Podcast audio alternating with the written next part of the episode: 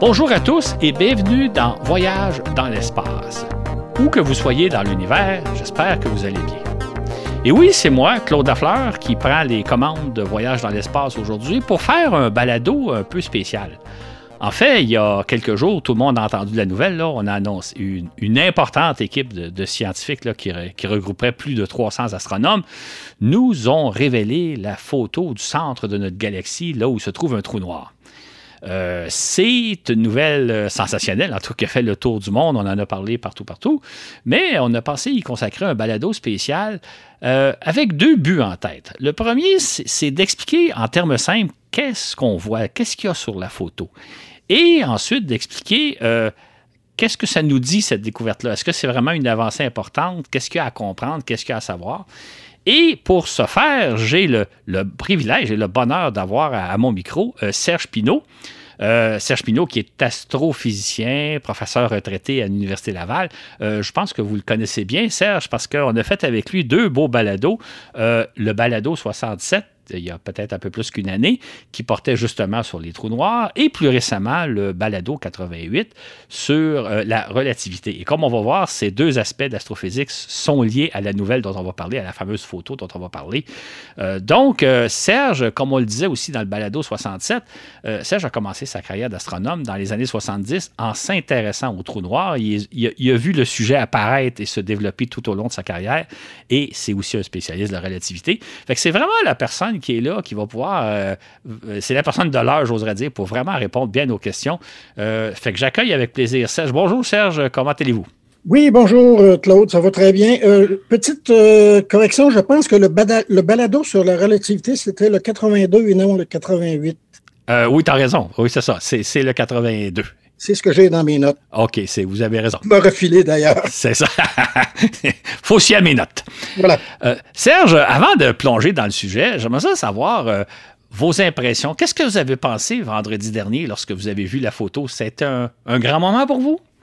Ça a été un grand moment pour toutes sortes de raisons. Premièrement, j'ai été un petit peu surpris parce qu'il y avait une très grande ressemblance avec le trou noir de M87. Mhm. qui est une galaxie euh, située à peu près à 60 millions d'années-lumière de la Terre. Et cette galaxie-là, on sait, c'est une galaxie euh, beaucoup plus massive que notre Voie lactée. C'est une galaxie active aussi qui a euh, des jets de matière qui s'étendent très, très loin au-delà de la galaxie.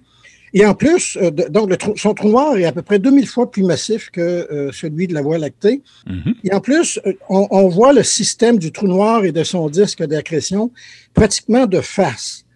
Tandis que pour le trou noir de la Voie lactée, on est dans le plan de la, Voie lactée, donc on, voit le système trou noir plus disque par la tranche. Oui. Donc on pourrait penser que ça devrait avoir l'air différent. Mm-hmm. ça, c'est la première impression, mais, quand on a fait euh, de la relativité, on est moins surpris parce que la euh, relativité nous dit que les, rayons lumineux vont être euh, déviés euh, et si on est près d'un trou noir, ça va être dévié de façon très, très substantielle. Et en fait, ce qui est, ce qui est drôle, c'est que quand on voit un disque de matière autour d'un trou noir par la tranche, en fait, ça ressemble à un beigne, même si normalement, mm-hmm. on dirait ça devrait être comme une crêpe qu'on voit par, par la tranche, c'est-à-dire tout plat puis rien mais c'est parce que les rayons lumineux, lumineux sont déviés et donc euh, ceci explique cela, pour ainsi dire.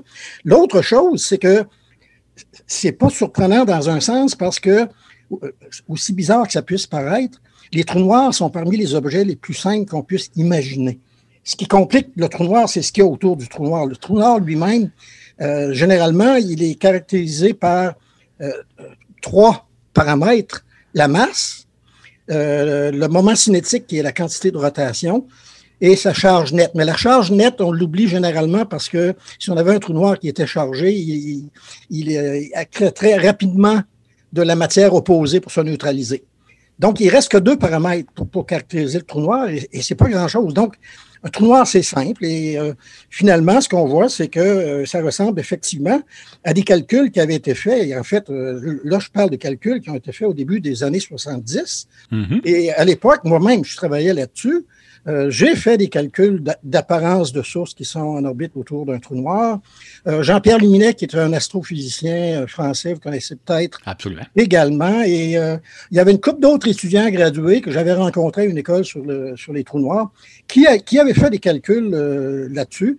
Et on, a tous trouvé ce que les images nous montrent finalement.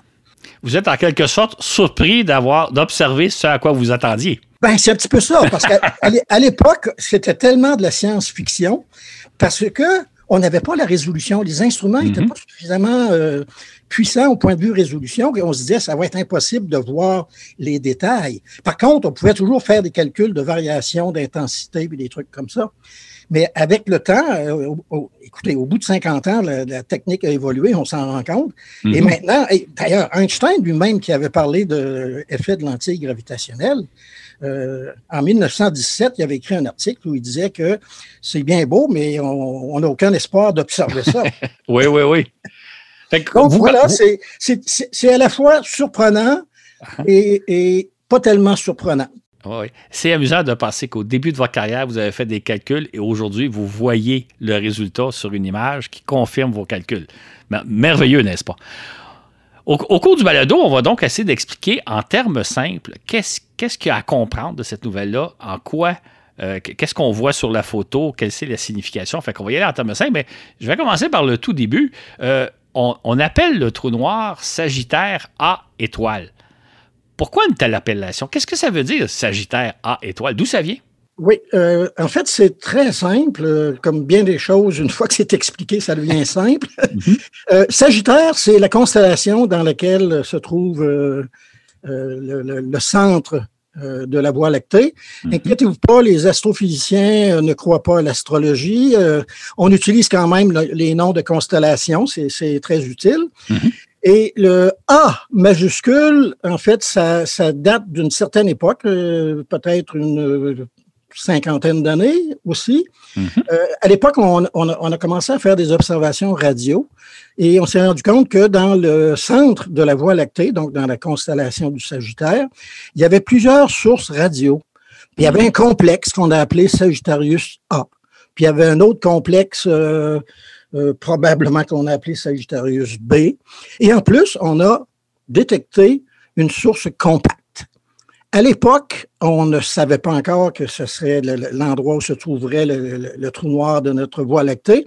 Et, je pense qu'à l'époque, on n'avait pas encore l'astérisque ou l'étoile pour euh, euh, caractériser cette source-là.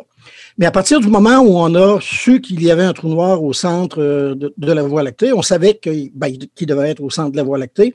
Et comme il y avait une source compacte qui était dans la constellation du Sagittaire, dans le complexe A.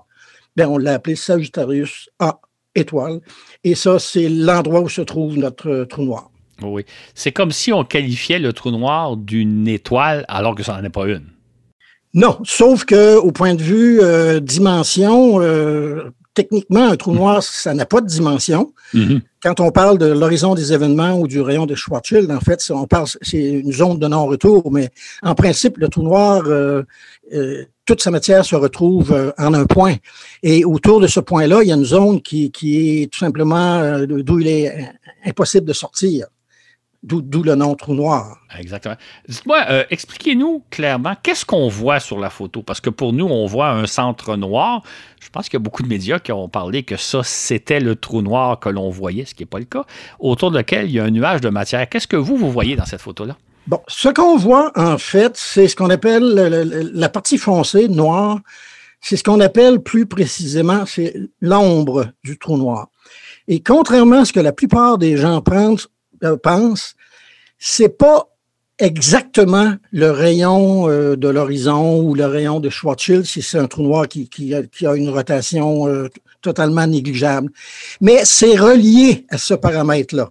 Ce qui veut dire que quand on mesure la dimension de l'ombre, ben, on a la masse du trou noir. Si on connaît sa distance, parce qu'à ce moment-là, ça veut dire que dimension angulaire plus distance nous donne la dimension physique, et ça, ça nous donne la masse mm-hmm. du trou noir.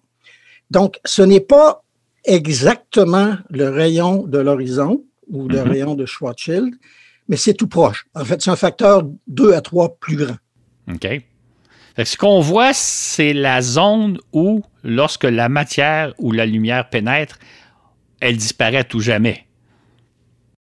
Euh, jusqu'à un certain point, oui, sauf que si on devait prendre cette interprétation-là, on dirait que ça correspond au rayon de, l'horizon. Mais comme je viens de dire, c'est pas tout à fait. En fait, je peux faire une analogie. Euh, si on prend un, objet ordinaire, prenons la Lune, mm-hmm. et imaginons que je, lance des astéroïdes vers la Lune. Euh, la Lune a une gravité. Euh, si je lance un astéroïde directement d'ici, où euh, je suis euh, entre la Terre et la Lune, et je vise le centre de la Lune, ben, il va atterrir au centre de la Lune, il n'y a pas de problème.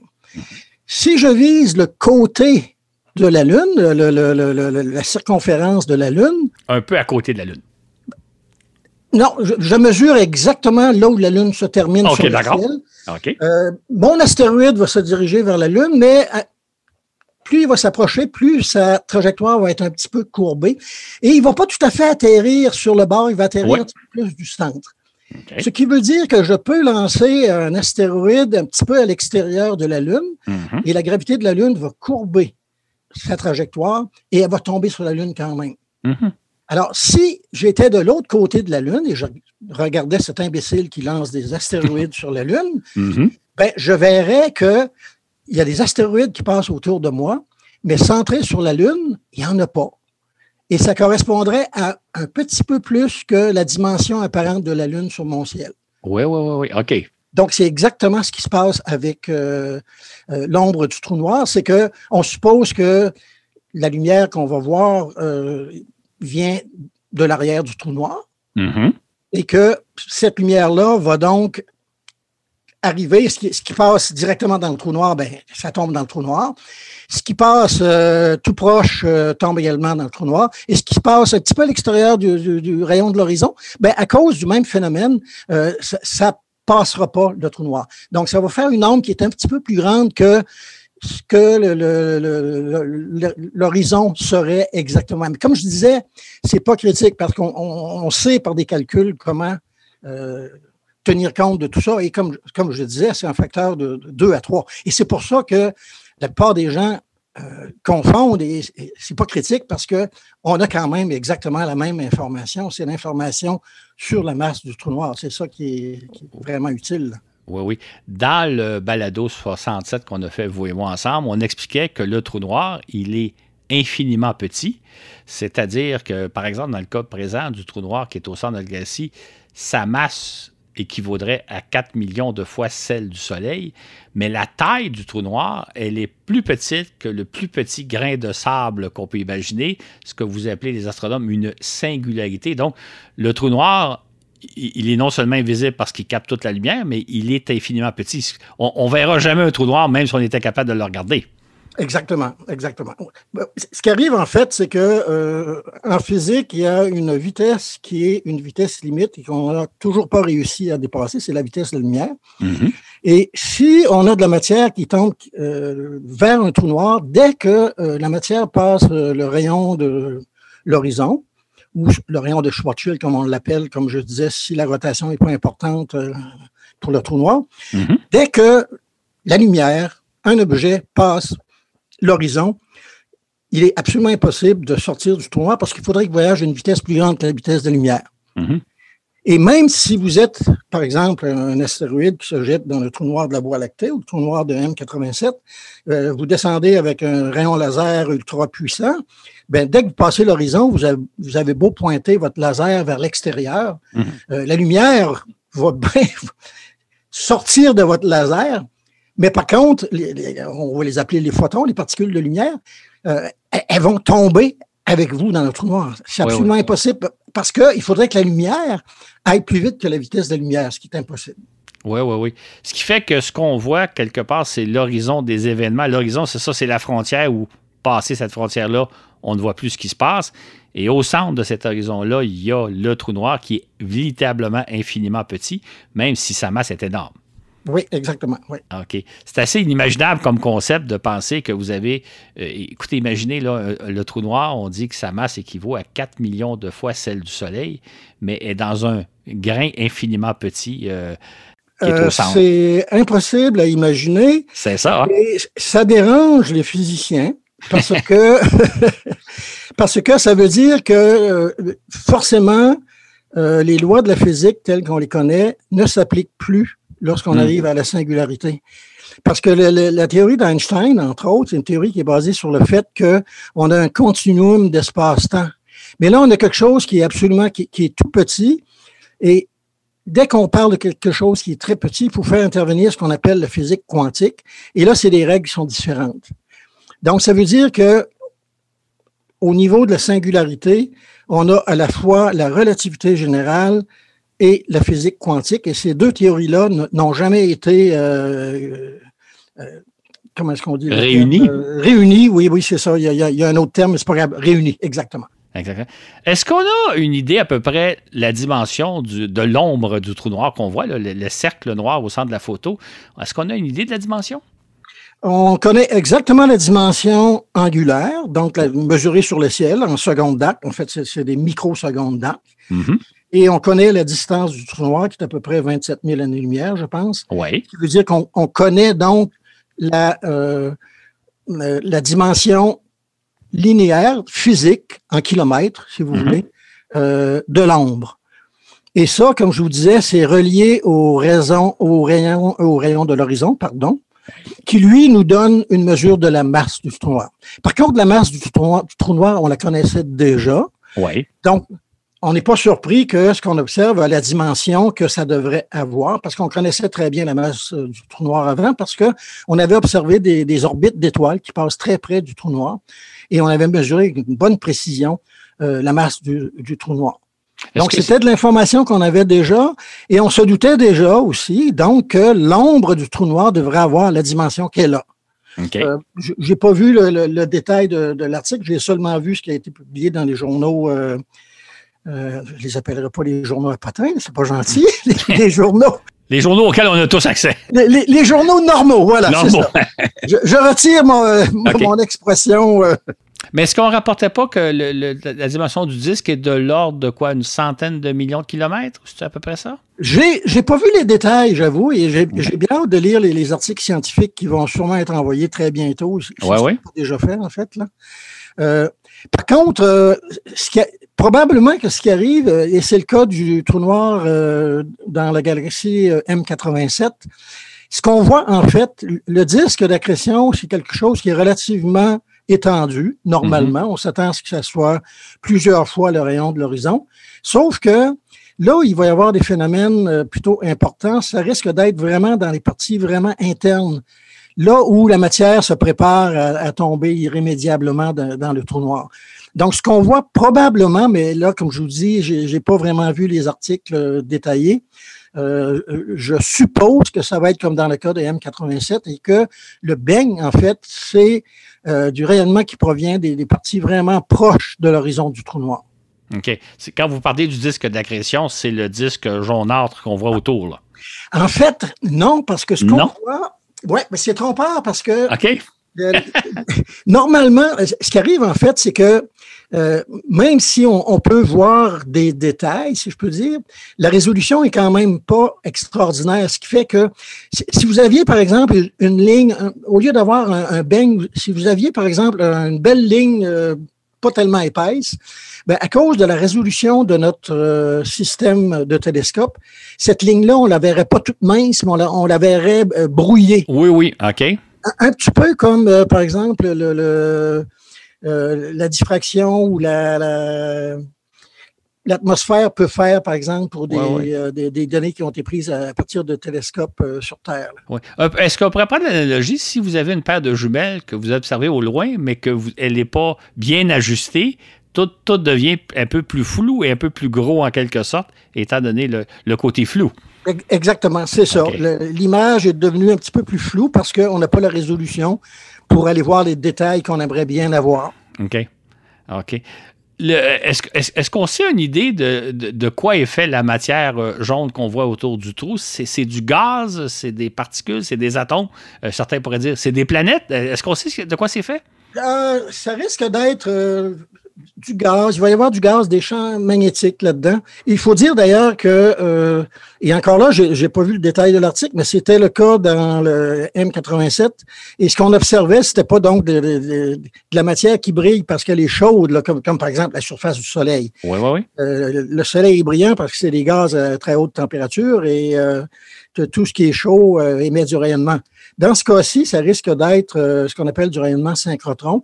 Donc, ce sont des particules qui ont des vitesses euh, qui sont accélérées mm-hmm. dans les environs du trou noir à des vitesses proches de la vitesse de la lumière. Et quand elles se déplacent dans un champ magnétique, elles font des genres de spirales et elles émettent un rayonnement qu'on appelle le rayonnement synchrotron qu'on a appelé comme ça parce qu'on l'a observé pour la première fois dans des accélérateurs de particules qu'on appelait des, des, des synchrotrons à l'époque. Mm-hmm. Donc, euh, c'est ce que ça risque d'être. Et donc, on dit la matière jaune, mais euh, bien sûr, ce sont des fausses couleurs. Ouais. Parce qu'on observe à des euh, longueurs d'onde, j'ai regardé il n'y a pas longtemps, je pense 1,3 mm. par exemple, l'optique est à peu près 5 dixièmes de micromètre. Donc, ça veut dire qu'on observe à des longueurs d'onde qui sont à peu près 2000 fois plus grandes, mais c'est quand même petit par rapport à des ondes radio ordinaires. Mais euh, donc, c'est pas du tout le même processus d'émission de rayonnement. Une étoile, ça émet du rayonnement parce que les gaz sont chauds. Mais ce qui se passe dans les environs du trou noir et dans beaucoup de sources extragalactiques, c'est des électrons accélérés de vitesse proche de la vitesse de la lumière qui se promènent dans des champs magnétiques et qui émettent une, autre forme de rayonnement. Et pas du rayonnement thermique. Comme, OK, c'est ça. OK, c'est pas comme si on voyait de la, poussière d'étoiles ou on voyait des étoiles. On va expliquer tantôt un peu la façon dont on a pris la photo, mais avant ça, j'aimerais juste peut-être corriger quelque chose, je pense que j'ai entendu plusieurs fois dans les médias vendredi dernier, c'est qu'on parlait qu'on venait de découvrir un trou noir au centre de la galaxie. Le trou noir, on, on connaît son existence depuis quoi, une vingtaine d'années? On l'avait repéré d'une autre, toute autre façon, je pense. Hein? Absolument, absolument. Ça fait, ça fait des années, j'oublie exactement combien d'années, mais euh, par exemple, les, les, orbites euh, des étoiles qui nous ont permis de calculer la masse du trou noir, mm-hmm. euh, je pense que ça a été fait dans les années 90. Il y a eu deux personnes d'ailleurs qui ont eu un prix Nobel pour ça. donc là, on parle de au moins une trentaine d'années ou 25, 30 ans. Donc, non, c'est pas nouveau le fait qu'il y ait un trou noir là. Et même quand on a vu euh, les orbites euh, des étoiles et qu'on s'est rendu compte qu'il y avait 4,3 ou pas loin de ça, millions de fois la masse du Soleil, et, il y avait des orbites qui étaient très serrées, c'était évident que ça pouvait pas être un amas d'étoiles. Les étoiles se seraient aurait fusionné et euh, à partir du moment où on a fusion d'étoiles, ben, ça grossit, ça grossit. Éventuellement, c'est trop gros pour être autre chose qu'un trou noir. Donc, euh, on n'avait pas le choix. le trou noir, ça fait vraiment longtemps qu'il est connu. On se doutait à quoi ça ressemblerait. C'est seulement qu'on n'avait pas encore vraiment euh, l'image. L'image, c'est ça. Si, j'ai bien vu, ce qu'on avait observé il y a quoi, il y a une vingtaine, trentaine d'années, c'était qu'il y avait il y a des étoiles. Donc, on le voit sur des vidéos, on l'a sûrement vu un peu partout à la télévision, où il y a comme des étoiles qui tournent au point, autour de quelque chose qu'on ne voit pas, d'un point euh, noir. Et ça a permis de détecter que si les étoiles tournent autour de quelque chose, et ce quelque chose-là donne une certaine vitesse aux étoiles, une certaine trajectoire aux étoiles, ça nous a permis de déduire qu'il y avait un trou noir, c'est ça? Exactement. Et euh, on fait ça en utilisant la bonne vieille loi de Kepler. On n'est pas obligé d'utiliser la relativité générale. Euh, la bonne vieille loi de Kepler, vous savez, c'est ça qui nous permet de déterminer la masse du trou noir. On n'est mm-hmm. pas obligé de faire appel, faire appel à la relativité générale pour ça. Parce qu'on observe des orbites d'étoiles qui sont très loin de l'horizon du trou noir. Donc là, la, physique, elle est, euh, on dit... Classique. Physique newtonienne. Classique, mm-hmm. exactement. Et les lois de Kepler qui disent que le carré de période est proportionnel au cube euh, du demi-grand axe euh, avec la masse qui intervient dans la loi de Kepler, c'est toujours valable. C'est un peu ce qu'on fait aussi par rapport à quand on veut savoir la masse d'une étoile, s'il y a des planètes autour de l'étoile, étant donné la vitesse selon laquelle se déplacent les planètes, ça nous indique la masse de l'étoile en question. Exactement, exactement. C'est la, la, même bonne vieille loi de Kepler, troisième loi de Kepler. Exactement. Ah, euh, dans le, euh, on a parlé que c'est un produit scientifique euh, remarquable d'avoir réussi à prendre la photo. Le problème qu'on a, c'est quand on regarde vers le centre de l'univers, de la galaxie, c'est-à-dire vers dans la constellation du Sagittaire, ce qu'on découvre, c'est qu'entre nous ici sur Terre et le centre de la galaxie qui est à 27 euh, millions d'années-lumière, il y a énormément de, matière, de poussière. On ne peut pas voir directement. Euh, ça serait euh, ici, il y a eu une éclipse de, lune hier soir, dimanche soir. On n'a pas pu la voir. En tout cas, de chez moi, je n'ai pas pu la voir parce qu'il y avait des nuages. C'est un peu ce phénomène-là, c'est-à-dire qu'on ne peut pas le photographier directement parce qu'il y a énormément de matière entre nous et le centre de la galaxie. C'est le cas? Exactement. Et euh, il y a une façon très simple de, comprendre ça, c'est de regarder mm-hmm. des galaxies euh, externes. Mm-hmm. Si vous voyez une galaxie par la tranche, euh, ce que vous allez remarquer, c'est que il y a une partie qui est relativement plate, qui est le disque de la galaxie. Il y a une partie centrale qui est un genre de bulbe. Et dans la partie qui ressemble un petit peu à une crêpe, là, en plein centre, vous allez voir que c'est noir. Autrement dit, il y a tellement de poussière, c'est la poussière, c'est pas le gaz qui est responsable de ça, c'est la poussière. La bonne vieille poussière que vous avez quand vous passez le, balai, mm-hmm. c'est ce genre de, matière-là. Ben, quand vous en avez tellement, ben, ça va complètement bloquer les lumières. Donc, on peut même regarder certaines belles, des nébuleuses, comme la nébuleuse tête de cheval, par exemple, si vous connaissez ben, c'est pas des objets qui sont très, très loin de nous, mais même là, il y a des, nuages de poussière qui font que on perd déjà la lumière d'étoiles qui sont pas situées même aussi loin que le centre euh, de la Voie lactée. Et ça veut dire que pour voir euh, au centre de la Voie lactée, euh, il ne faut pas faire des observations dans le visible, ça ne marchera pas. Mm-hmm. On va dans l'infrarouge. Et d'ailleurs, ce que les gens qui ont observé des étoiles faisaient des observations dans l'infrarouge qui leur permettait de, de voir à travers toute cette poussière-là. Bien sûr, il y a de la poussière, des gaz, des étoiles, mais les étoiles, c'est des petits points de lumière. ça, ça intercepte pas vraiment la lumière. C'est un petit peu surprenant. Les gens se disent, ouais, il y en a tellement, ça devrait bien bloquer la lumière. Non, euh, c'est pas vraiment euh, un problème, c'est de la poussière. Si, si, notre galaxie elle était propre, s'il avait fait le ménage et qu'il n'y aurait pas de poussière, on verrait relativement facilement le centre de la galaxie. Exactement. OK. Donc, il y a quelqu'un quelque part qui n'a pas fait son, travail de ménage. Travail, oui, oui. Ça, et c'est c'est brisé. C'est ça, exactement. Et c'est pourquoi on a utilisé, parce que ça, ça, ça dépasse un peu l'entendement, on a utilisé des radiotélescopes pour prendre une photo du centre de la galaxie. Expliquez-nous le lien. Un radiotélescope, c'est un appareil qui capte des ondes radio. Comment on passe des ondes radio à une photo qu'on peut voir avec nos yeux? Oui, euh, première précision, quand on parle d'ondes radio, il ne faut pas penser que c'est ce qu'on entend quand on ouvre l'appareil radio. Ce sont vraiment des ondes électromagnétiques. Et la différence entre les ondes radio et les ondes de lumière, c'est la longueur d'onde. Mm-hmm. Alors, quand on parle d'ondes radio, euh, typiquement, ça peut être des, longueurs d'onde de quelques centimètres. Euh, éventuellement, quand on euh, prend des longueurs d'onde plus courtes, on va arriver dans ce qu'on va appeler le millimétrique. Éventuellement, on se rapproche de l'infrarouge. Éventuellement, si vous allez vraiment à des beaucoup plus courtes longueurs d'onde, vous arrivez dans le visible. Donc, les radiotélescopes, eux, fonctionnent à des longueurs d'onde qui sont beaucoup plus grandes que dans le visible. Et Généralement, un seul radiotélescope ne va pas nous donner une très bonne résolution, c'est-à-dire qu'on ne verra pas vraiment des détails, parce que la résolution, ça dépend de la longueur d'onde à laquelle on observe. Et plus la longueur d'onde est grande, moins la résolution est bonne. Ce qui veut dire que dans le visible, on a une très bonne résolution. Par contre, la poussière pose problème. Donc, hmm. il faut passer à autre chose. Donc, on a eu l'idée de, de, passer au radio et ça fait très longtemps qu'on observe dans le, dans le centimétrique, par exemple. Euh, et euh, on avait même fait une méthode qui consistait à utiliser plusieurs radiotélescopes en même temps. On appelait ça un interféromètre. Et si on avait plusieurs télescopes sur le même site, bien là, à ce moment-là, on parlait d'un radio-observatoire euh, qui pouvait avoir, comme à Penticton en Colombie-Britannique, par exemple, il y a sept télescopes sur un, rail. Donc, on peut déplacer les télescopes. Et plus tard, on a fait ce qu'on appelle en anglais VLBI, Very Long Baseline Interferometry, parce que les gens se sont rendus compte que la résolution qu'on avait quand on avait plusieurs télescopes, ben, c'était vraiment donné par la, séparation maximum entre les antennes. Et là, on s'est dit, oui, mais on est limité, par exemple, au VLA, on est limité à quelques vingtaines de kilomètres. Qu'est-ce qui, qu'est-ce qui se passerait si je pouvais mettre un télescope euh, euh, en Colombie-Britannique puis un autre en Ontario? Et ça s'est Mhm. fait, effectivement. Et on a fait des- premières expériences de- de- de- d'interférométrie à longue base, on va l'appeler comme ça.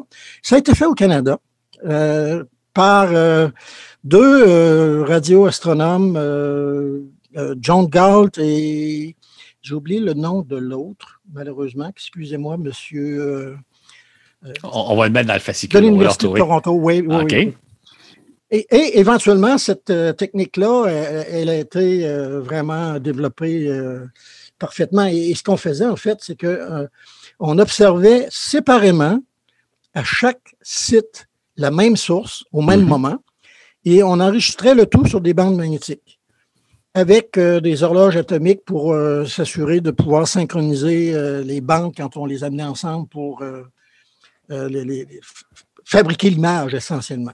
Donc, on fabriquait l'image à partir des enregistrements qui avaient été faits séparément et qui avaient été euh, bien euh, notés au point de vue euh, temps avec des horloges atomiques, ce qui permettait de pouvoir dire que ben, ces observations-là, elles ont été faites simultanément.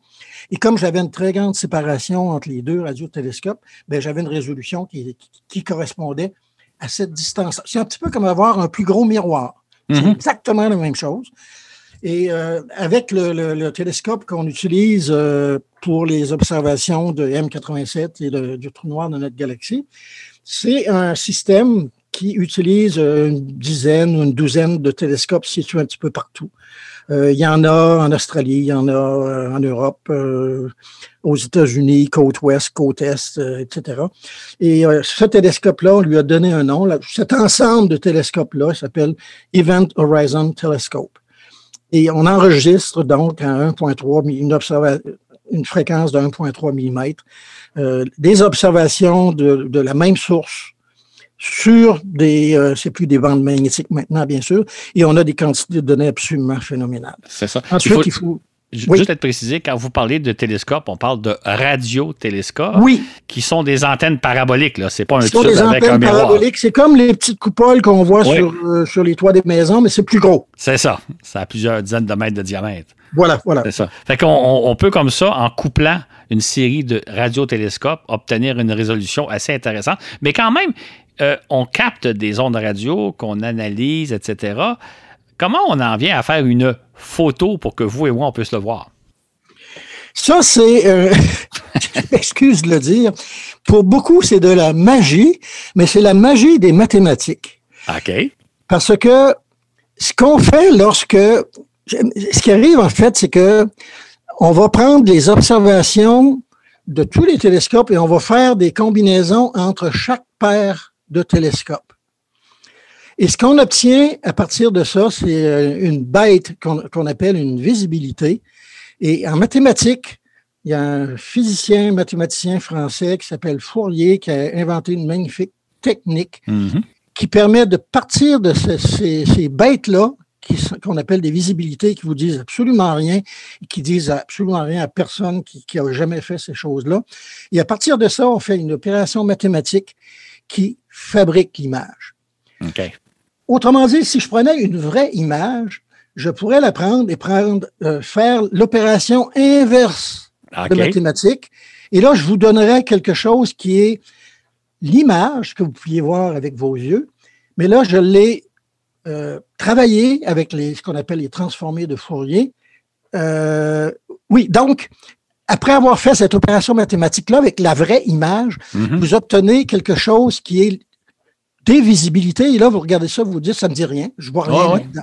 Mais là, si vous, fa- si vous faisiez l'opération Inverse, on, revient, on reviendra à l'image. sur votre image, donc, ce qui arrive, c'est qu'en fait, avec la, la technique de synthèse d'ouverture, où on prend chaque paire de télescopes et on, on les, euh, on fait une corrélation entre leurs signaux, mais ce qu'on obtient, c'est euh, ces bêtes-là qu'on appelle des visibilités, euh, qui ne disent rien à personne, mais qui contiennent toute l'information de l'image. Oui, oui, oui, OK. Il Mais il reste faut- à faire l'opération mathématique et bingo, on a l'image. OK. Mais il faut quand même dire que l'image qu'on voit, si on pouvait la voir, si on pouvait s'approcher à une distance raisonnable du, du trou noir pour le voir à peu près comme on le voit là, c'est pas nécessairement ce qu'on verrait. C'est une image de synthèse, on a mis des couleurs qui font notre affaire, etc. hein. Le, le disque autour n'est pas nécessairement jaune. Ben, C'est-à-dire, ce sont des fausses couleurs, ça c'est sûr et certain. Mm-hmm. Mais euh, si on essayait de voir avec nos yeux, ben, on ne verrait rien de tout ça. Mm-hmm. Parce que tout ça s'était mis à une longueur d'onde de 1,3 mm et nos yeux, c'est dommage, mais ils ne sont pas sensibles à cette longueur d'onde. Et dans, l'optique, euh, ce qu'on verrait, euh, honnêtement, j'ai jamais fait, je me suis jamais posé la question. ça, serait autre chose. OK. Mais ça serait sûrement pas ce qu'on voit avec le les, observations du euh, télescope de l'horizon des événements, le Event Horizon Telescope. OK. D'accord. Euh, justement, vous venez de mentionner le terme euh, Event Horizon Telescope. Qu'est-ce que ça veut dire, ce terme-là? C'est un, drôle de terme. Là. Pourquoi pas l'appeler tout simplement un télescope euh, je ne sais pas, moi, euh, un nom plus simple.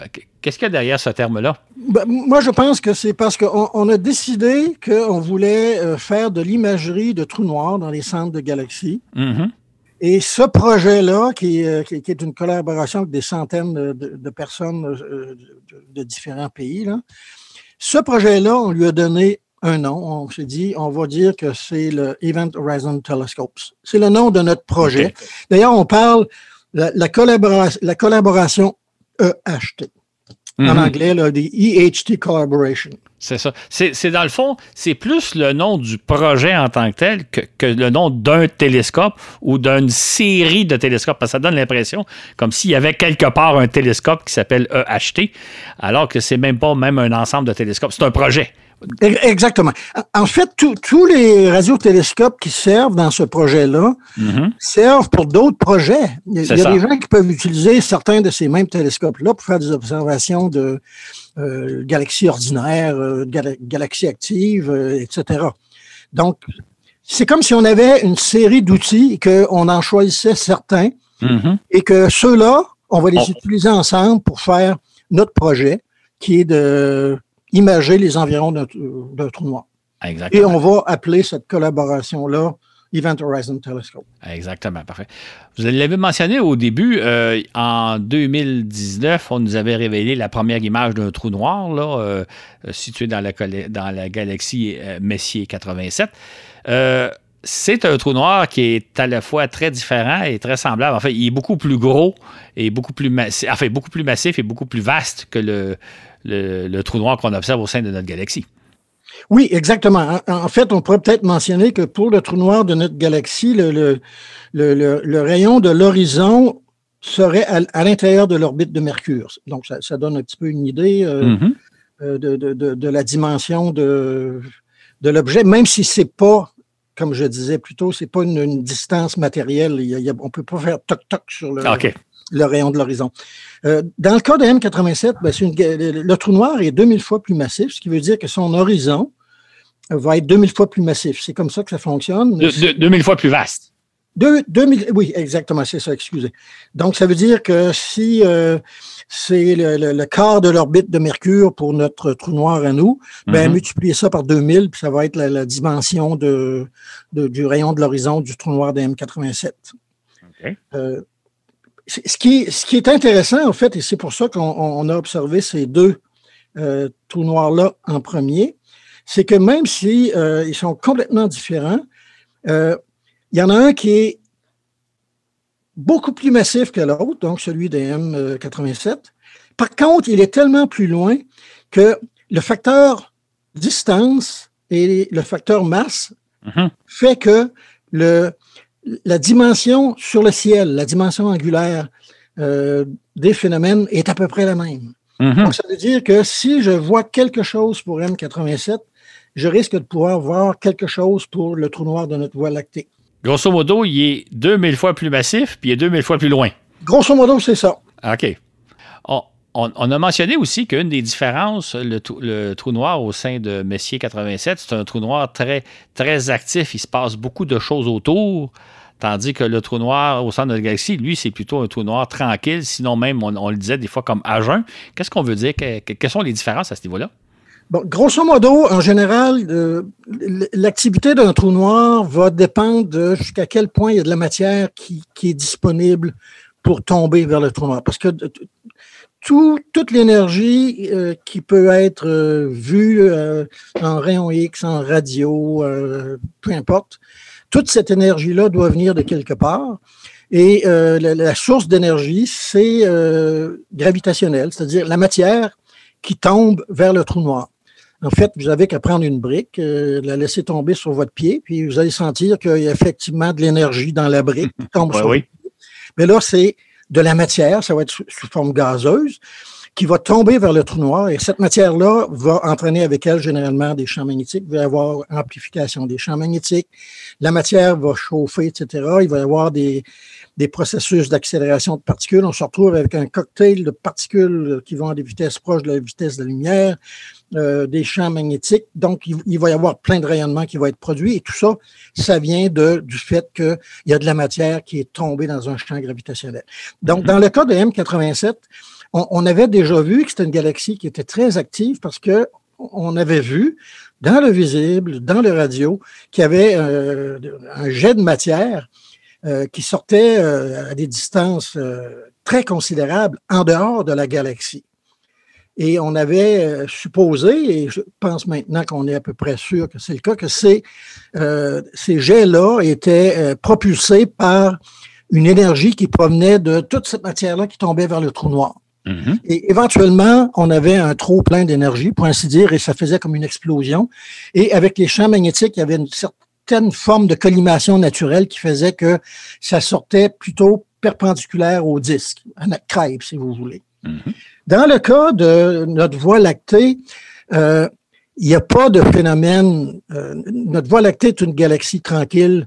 La galaxie d'Andromède, qui, est juste à côté de nous, euh, qui a probablement un trou noir aussi, est une galaxie très tranquille. Il y a beaucoup de galaxies qui sont tranquilles. On pense quand même que même des galaxies tranquilles auront leur propre trou noir. Elles l'ont déjà.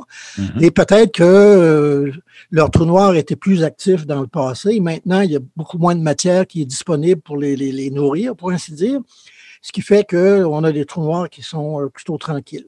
Donc, M87, lui, est encore euh, nourri euh, sans problème. Puis celui de notre Voie lactée, ben.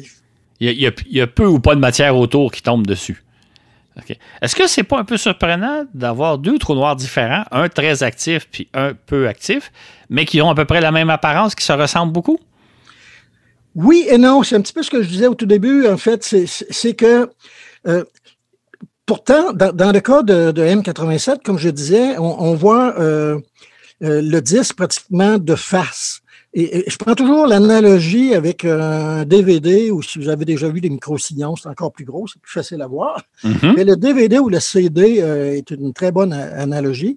Euh, au centre de, votre DVD, c'est là où se trouve le trou noir. vous prenez mm-hmm. votre DVD et vous le regardez de telle sorte que vous voyez sa face. Donc, vous avez déjà euh, quelque chose qui va être rond. Vous avez un gros bang, si vous voulez. Mm-hmm. Et là, si on accepte le fait que probablement que l'émission qu'on observe, ça vient surtout de la partie euh, relativement interne du disque, bien là, vous allez voir quelque chose qui ressemble à euh, un bang qui est autour de, la partie centrale de votre DVD. Dans ce cas-là, euh, il n'y aura pas une grosse déviation des rayons lumineux qui passent, qui, viennent de, la surface du disque vers vous, parce que les rayons lumineux ne passent pas vraiment à côté du trou noir trou noir, si vous voulez, il est en dessous ou au-dessus. Mm-hmm. Si vous tournez votre DVD, vous le mettez par la tranche, bien là, vous allez avoir, et vous regardez votre DVD, vous l'avez au bout de votre main, vous le regardez par la tranche, vous voyez pratiquement plus votre DVD, vous savez où se trouve le centre du DVD, c'est là que se trouve euh, le trou noir. Mm-hmm. la lumière qui doit venir de, la partie euh, lointaine de votre DVD euh, ou de votre disque, ben, elle doit passer par-dessus le trou noir pour vous atteindre. Puis elle va aussi passer par-dessous le trou mm-hmm. noir pour vous atteindre. Et comme vous avez une symétrie dans ce cas-là qui est parfaitement sphérique, ce que vous allez avoir, en fait, ça va être un arc de cercle au-dessus, puis un arc de cercle en dessous. Donc, vous avez quelque chose qui ressemble à un beigne. Mm-hmm. Même si normalement, tout ce que vous voyez, c'est quelque chose qui est, qui, est, pratiquement tellement mince que je ne vois rien. Ah oui. Ça, c'est parce que la lumière, elle est déviée. Dans le cas où le, disque ou le DVD, vous le regardez de face, il n'y a presque pas de déviation de la lumière, donc ça conserve l'apparence de bang que vous avez. Oui, oui, oui. Donc, c'est pour ça que c'est à la fois surprenant et pas surprenant. par contre, les gens qui ont vu le film Interstellaire pourraient peut-être dire oui, mais dans le film Interstellaire, c'est pas tout à fait ça qu'on voit. Pourtant, on voit un disque par la tranche. Mm-hmm. Que les calculs sont mauvais? La réponse, c'est non, parce que ça vient de ma thèse. Là. Oui, c'est ça, exactement. C'est vous qui, c'est vous qui êtes à l'origine des calculs. mais, plus sérieusement, ce qui arrive, en fait, c'est que dans le cas d'Interstellaire, on a un disque et là, on suppose qu'on va voir toute la surface du disque. Et c'est un disque où on suppose que la matière émet dans le visible. Donc là, ça serait un petit peu comme si vous aviez euh, un soleil aplati qui, euh, qui a la forme d'un disque. Par contre, vous avez un trou noir au centre de. Donc, vous avez un disque d'accrétion euh, modérément plat, mais là, il est vraiment grand. Alors, la partie qui est euh, euh, loin du trou noir, ben, elle ressemble à un disque. Si vous le regardez par la tranche, ça va être quelque chose qui va être relativement mince. Par contre, la partie centrale va vous donner à nouveau ce genre de beigne. Alors, ça va être un, mélange de, de, beigne rond et de quelque chose qui est beaucoup plus étendu. Ça vous donne quelque chose qui ressemble un peu à un casque de, la Première Guerre mondiale. Oui, oui. Parce que vous allez voir quand même la partie du dessous du disque qui vous rajoute une petite, un petit arc inférieur. Vous allez avoir votre, votre, arc supérieur. Et là, vous allez avoir le reste du disque qui ressemble un petit peu, euh, modifié légèrement quand même, euh, à un disque qu'on verrait par la tranche. Donc, la différence essentiellement dans ce cas-là, c'est qu'on a supposé qu'on avait un disque qui, était, qui avait vraiment une grande dimension. Oui, oui, oui. Parce que dans le cas de M87 et probablement du trou noir de la Voie lactée, on voit probablement une infime portion du disque, la partie qui est tout proche euh, du trou noir, là où les choses se passent avant que la matière euh, tombe euh, dans le trou noir. Oui, exactement. Euh, au moment du dévoilement de la photo, on a parlé que cette observation-là confirmait beaucoup les hypothèses d'Albert Einstein, qu'Albert Einstein avait émis il y a un peu plus d'un siècle et auquel on a consacré un balado.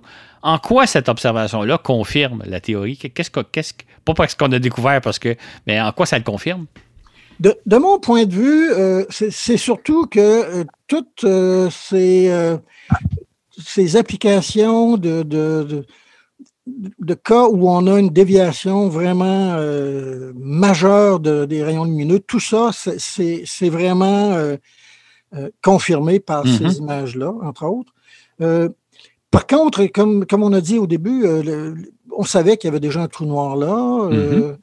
Le fait qu'il y ait des trous noirs, ben, c'est prédit effectivement par la relativité générale. C'est pas la première fois qu'on observe ça. On a vu des, des étoiles massives qui, ont évolué pour devenir euh, vraisemblablement des trous noirs. Euh, donc ça, c'est pas vraiment une nouvelle. Je, pense que c'est une, confirmation que les processus qu'on a vus, par exemple, dans M87, qu'on pense être responsables de, de l'activité qu'on voit dans toutes ces galaxies actives-là, ben, c'est une confirmation que ces processus-là euh, sont effectivement des bons candidats pour expliquer euh, euh, ce qu'on voit. Ce qui ne veut pas dire que dans 50 ans, dans 100 ans, on n'aura pas trouvé autre chose. Mm-hmm la science fonctionne comme ça. On essaie de trouver une façon d'expliquer les phénomènes et c'est, euh, on, appelle souvent ça, c'est notre modèle mhm. d'ailleurs. Euh, c'est notre modèle qui permet d'expliquer les choses. Mais s'il y a quelque chose de nouveau qui arrive qui fait qu'il faut tout mettre à terre, ben euh, ça va être mis à terre, c'est sûr. Encore une fois, la relativité d'Einstein a remplacé la théorie de Newton, mais pour les cas où on a des champs gravitationnels qui sont vraiment intenses. Exactement. Euh, pour ce qui est de toutes les orbites de planètes, euh, comme vous mentionnez, Claude, d'ailleurs, euh, quand on observe des systèmes d'exoplanètes, ben, on utilise la loi de Kepler, qui, est essentiellement une application de la théorie de Newton, que, que Kepler avait trouvée avant de façon, en utilisant des observations que quelqu'un avant lui avait fait. Exactement. En fait, en fait on, vérifie que la théorie d'Einstein s'applique constamment dans toutes les observations qu'on fait jusqu'à maintenant, jusqu'au jour où on va trouver peut-être une faille qui va nous amener vers quelque chose d'autre. Exactement. Si, par exemple, on arrive à un phénomène qui est complètement en désaccord avec euh, la théorie d'Einstein, il va falloir se dire peut-être qu'il y, a quelque chose qui manque. Souvent, ce qui va se passer, c'est que les gens vont essayer de modifier un petit peu la théorie pour essayer d'expliquer les choses, comme on a fait, par exemple, avec euh, euh, les, les, de, Ptolémée il y a plusieurs siècles. On, rajoutait toutes sortes de façons pour essayer d'expliquer les, mouvements rétrogrades de certaines planètes, etc. Et la, théorie de Ptolémée, euh, qui, supposait que la Terre était au centre de notre système solaire, ce qui est faux, on sait, ben, elle a fonctionné quand même pendant une dizaine de siècles. C'est ça, exactement, jusqu'à temps qu'on on replace les choses à leur place. Ben oui, et ça, c'est très bien dit. C'est exactement ça. On replace les choses à leur place. Ça. Là, là, Serge, vous faites allusion à un balado qu'on a fait avec Jean-René Roy sur 2500 ans d'histoire, où on raconte très bien l'histoire pour ceux qui voudraient se rafraîchir la mémoire. Moi, Serge, j'ai une question à vous poser. Je ne sais pas si vous avez la réponse. J'ai le goût de me faire un peu l'avocat du diable, mais euh, on a parlé que c'est un produit scientifique euh, remarquable, cette photo-là. Euh, ça, ça, a demandé le travail de au moins 300 scientifiques pendant des années de temps on pourrait se demander, le commun des mortels pourrait se demander qu'est-ce que ça donne tout ça? Est-ce que ça, vaut le coup de consacrer tant d'efforts, tant d'énergie à obtenir une telle photo? Est-ce que vous, vous avez une idée d'une réponse on va dire oui, scientifiquement, ça vaut la peine de faire un, tel effort pour arriver à prendre une telle photo? En fait, euh, quand j'étais euh, associé de recherche à l'Observatoire de Penticton, on avait souvent des, des, visites euh, l'été durant la fin de semaine. Puis donc, on recevait des gens, et on se faisait poser toutes sortes de questions. Il y en a une qui revenait souvent. Euh, j'avais un collègue qui disait, c'est la question classique. Est-ce que tout ça, ça aide, ça aide à faire des meilleurs grille-pains? OK. Voyons concret. pour parodier. Et là, je, donnais toutes sortes d'exemples. par exemple, euh, est-ce que vous aimez écouter de la musique? Euh, oui, la plupart des gens aiment écouter de la musique. Euh, maintenant, on peut leur demander est-ce que vous avez un lecteur laser? Euh, Tout le monde a un lecteur laser maintenant. Mm-hmm. Avez-vous un GPS Est-ce que vous trouvez ça pratique de, pouvoir utiliser des communications satellites, etc. Mais mm-hmm. tout ça, ça s'est bâti graduellement. je vais prendre l'exemple du laser. les, scientifiques qui ont commencé à travailler là-dessus, il y avait Einstein d'ailleurs. Euh, c'était une question de regarder un atome et de regarder, par exemple, euh, les différents niveaux atomiques et, regarder les transitions entre les différents niveaux atomiques. C'est pas hyper intéressant, tout ça. Mm-hmm. Sauf que, à force de regarder ça, et Einstein, comme je disais, euh, participer, par exemple, il y a des coefficients qu'on appelle coefficients de, euh, d'émission spontanée, d'émission stimulée, d'absorption, tout ça, on appelle ça des coefficients d'Einstein. Ben, éventuellement, il y a quelqu'un qui a dit qu'est-ce qui se passerait si je réussissais à changer un atome puis envoyer plus d'électrons en haut que normalement? Autrement dit, je, vais les, perturber, puis au lieu que les électrons essaient de rester le, plus bas possible, à basse énergie, ben, je les envoie plus haut. Et là, ils se sont rendu compte que si on faisait ça, mais ben, on pouvait faire ce qu'on appelle un laser. Mm-hmm. À l'époque, il n'y a personne qui avait pensé à l'application du laser. On, en fait maintenant en, arpentage, en, opération. On fait, des, on fait de la chirurgie de laser. Oui, oui, oui. Ça sert un petit peu partout. Euh, je pense aux satellites maintenant, aux satellites de communication, les satellites qui permettent d'observer la Terre pour euh, qui, sont très utiles en agriculture. Ben, tout ça, ça a commencé, euh, si je peux dire, par quelqu'un. en fait, je pourrais même dire que ça a commencé avec Tycho Brahe de, au 15e siècle, mm-hmm. qui a passé des années euh, à, observer la planète Mars. Mm-hmm. Euh, et euh, éventuellement, un certain Kepler est arrivé, a pris ça, et il a trouvé ces, lois, les lois de Kepler, qui, sont drôlement utiles. Et à partir de ça, Newton a dit, il faut essayer de trouver une façon d'expliquer comment ça, ça vient d'où, ces lois-là.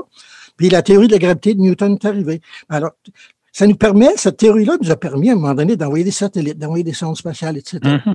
Puis là, Einstein est arrivé, puis tout à coup, on, s'est dit, on aimerait bien mettre des satellites pour mesurer les, positions sur Terre. Puis là, on s'est rendu compte que, oups, on a des problèmes parce que Einstein dit que le temps ne s'écoule pas de la même façon à bord des satellites que sur Terre, entre autres. Oui, oui, oui. Et il y a la gravitation qui n'est pas tout à fait comme Newton avait dit. Et là, on s'est dit, ben, c'est pas compliqué, on va tout simplement faire les modifications qu'Einstein nous dit de faire. Et là, mhm. on a un GPS qui nous donne une précision de quelques mètres. Tout le monde est bien content d'avoir ça. Et c'était quelque chose qui n'était absolument pas prévu. Donc, la recherche fondamentale, on peut dire, ça donne rien immédiatement. Ça mhm. peut être vrai, mais généralement, c'est bien rare que ça ne mène pas quelque part. Par exemple, les, euh, les détecteurs CCD que vous retrouvez dans vos euh, téléphones intelligents maintenant, les astronomes ont contribué beaucoup au ben développement de ces détecteurs-là. Absolument. Euh, mettre au point pour les télescopes qu'on a développés dans les années 70-80.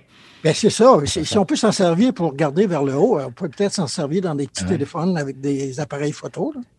En fait, fait moi, je résume des fois un peu la réponse à cette question-là. Vous l'aviez bien fait en élaborant. Mais je disais, si on se demande à quoi sert la connaissance, essayez l'ignorance pour le voir. Vous allez voir la différence. c'est bon.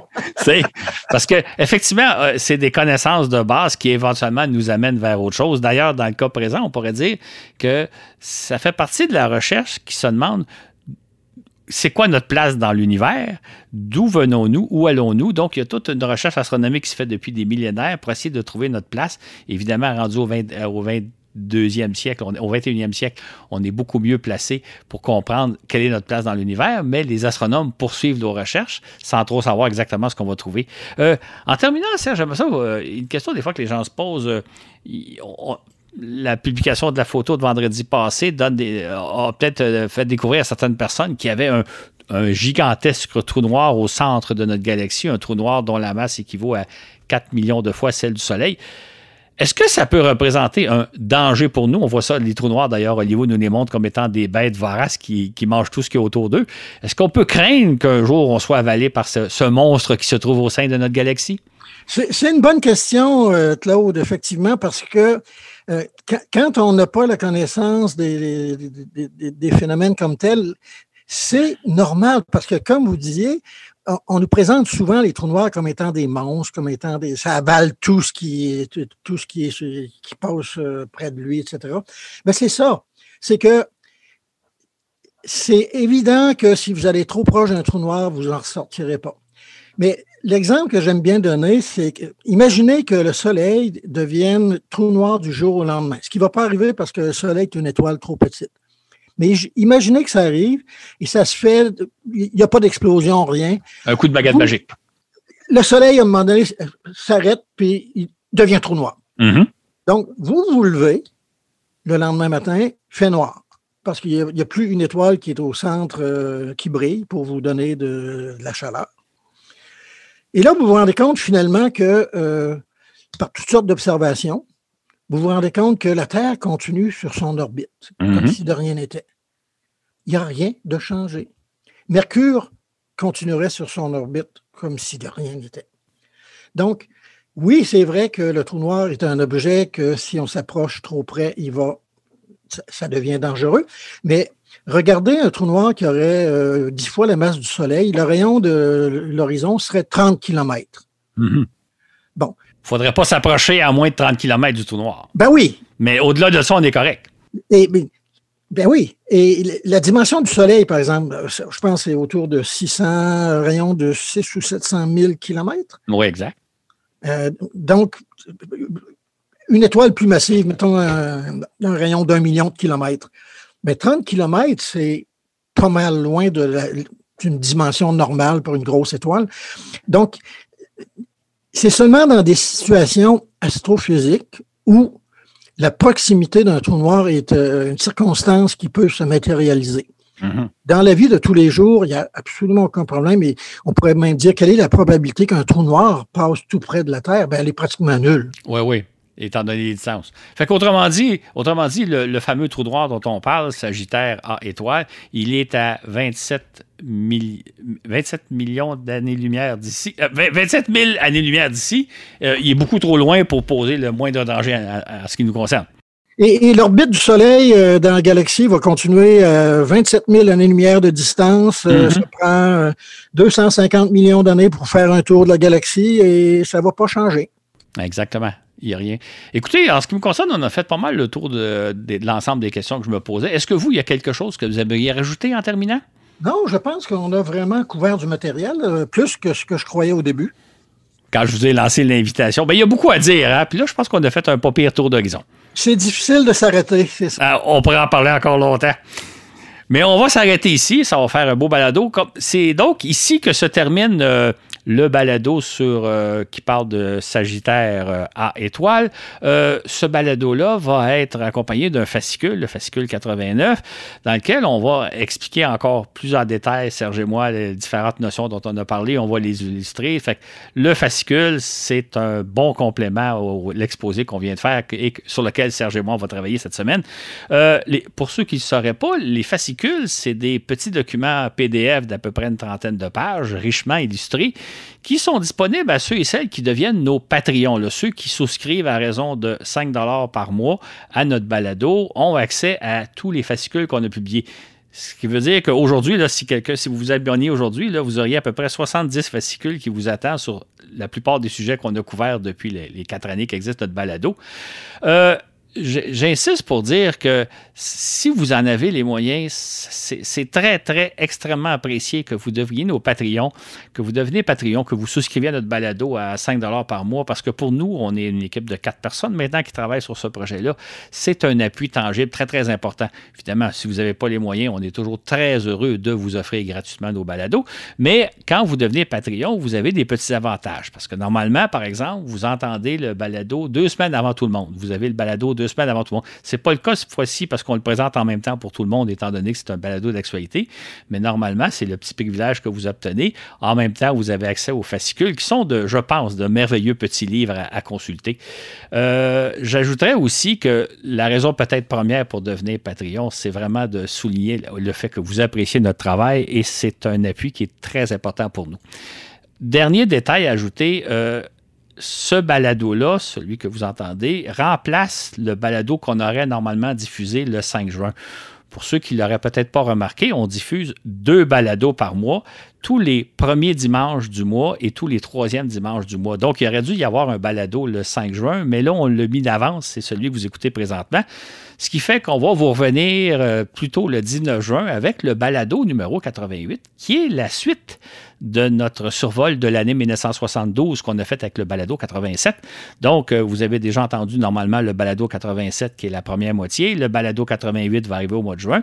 Et voyez-vous, ceux qui sont actuellement patrons l'ont déjà entendu parce qu'il est déjà disponible et ils ont déjà accès aux fascicules qui couvrent l'année de, de 1972. Donc, ça vous donne un peu une idée des privilèges que nous avons. Sur ce, je vais vous souhaiter euh, un bon temps dans les prochaines semaines.